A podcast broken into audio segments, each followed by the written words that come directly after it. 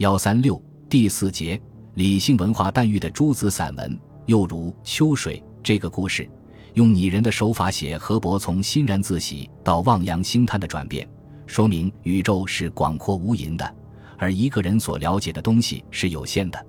文中既包含了意味深长的哲理，又写出了一片开阔无穷的意境。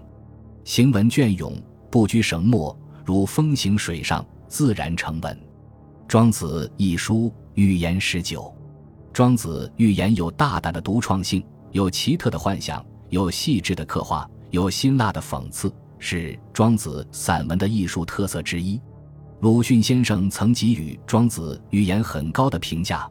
著书十余万言，大抵寓言，人物土地皆空言无事实，而其文则汪洋百合，仪态万方，晚周诸子之作，莫能先也。他的许多寓言故事，现在还活在人们的语言中。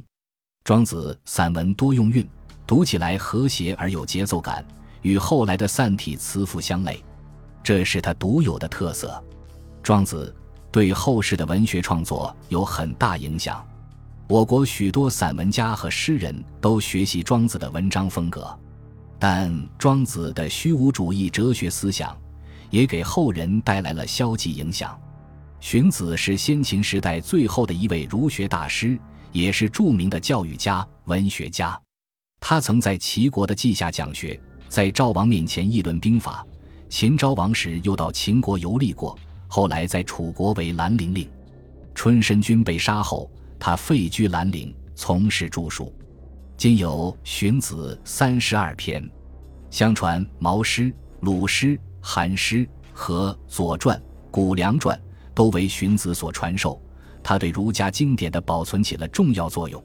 荀子生活在封建割据即将消灭、统一的中央集权的封建国家即将建立的战国末期，他对春秋以来各家学派的学说给予批判性的总结。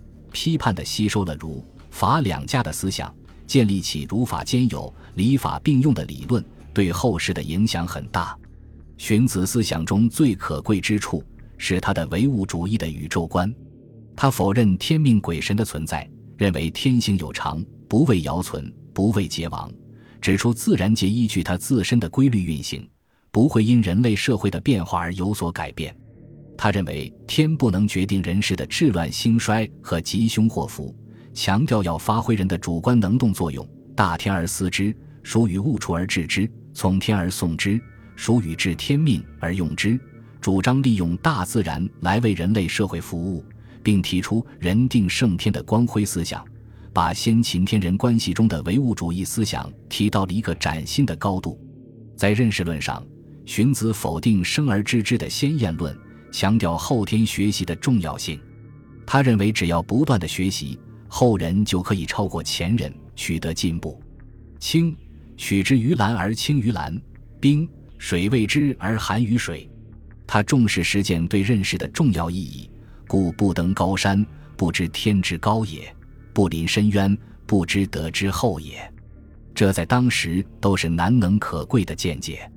荀子主张性恶论。这是他提倡法治的理论根据。他反对孟子的性善论，认为人生而好利，因此人的成长必须要经过圣王明理以化之，其法正以治之，重刑法以禁之。他重视后天的教育，强调客观环境对人的成长作用，很具有唯物主义的观点。荀子文章多为长篇议论文，立论严整，论证缜密，思想丰善。句法整齐，用语准确，表现出很高的组织能力和分析能力。其著名者如《天论》，除了注重文章的逻辑性和缜密性，荀子还很注重辞藻宏富，用广博的比喻和鲜明的形象去说明深刻的道理。如《劝学篇》这一段话，作者连用了各种形象的比喻和排比的句式，引物连类，论证循序渐进。锲而不舍才是学习的正确态度。文章词汇丰富，节奏铿锵，被历代称道。荀子除论说文外，还有附和诗，《复现存理之云：残真五首，篇末还附鬼诗二首。《汉书·艺文志》载有荀子赋十首，以四言韵语为主，也杂有散文形式。以赋作为文章之篇名，最早见于荀子。汉赋采用问答形式，以赋名篇，诗文混合，可能也是源于荀子的赋。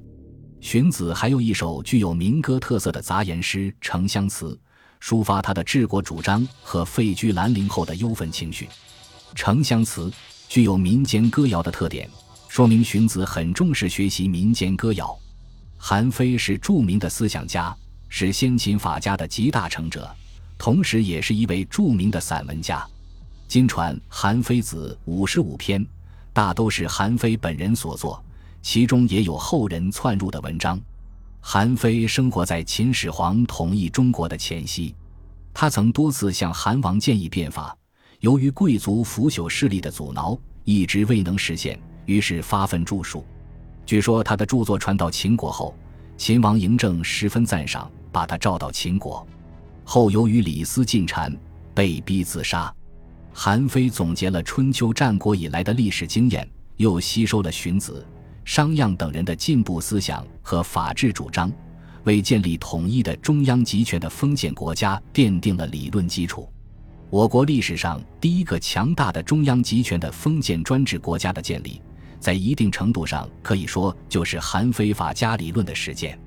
韩非子学说的核心是法术是相结合的法治思想。战国中期，李悝、商鞅等主张以法治国，认为政治制度和法令是巩固封建国家的有力工具。申不害提出术，主张国君要讲究驾驭群臣的手段；慎道则提出了重视的原则，即国君一定要有统治人民的权利和威严。韩非总结了商鞅。申不害和慎道三家的思想，认为他们各有不足和片面之处，主张应该法术是三者并用。君无术则弊于上，臣无法则乱于下，此不可一无，皆帝王之惧也。暴法处事则治，卑法去世则乱。他强调治国要把权力集中在君主身上，用中央集权的专制制度来统治国家。这种理论对我国封建社会有着深远的影响。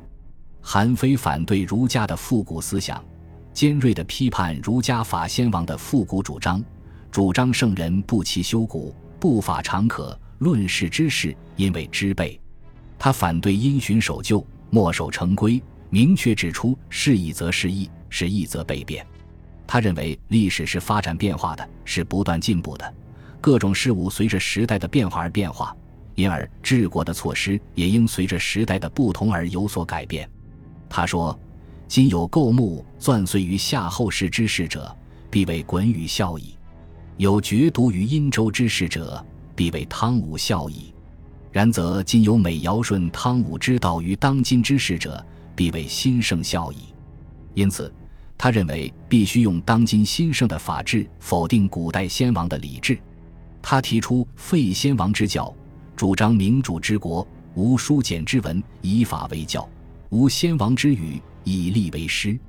他主张法不阿贵，行过不避大臣，赏善不为匹夫。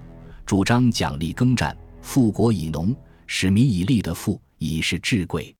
这些主张对废除商周以来宗法封建的腐朽制度，加强对劳动人民的思想镇压，都是十分有力的武器。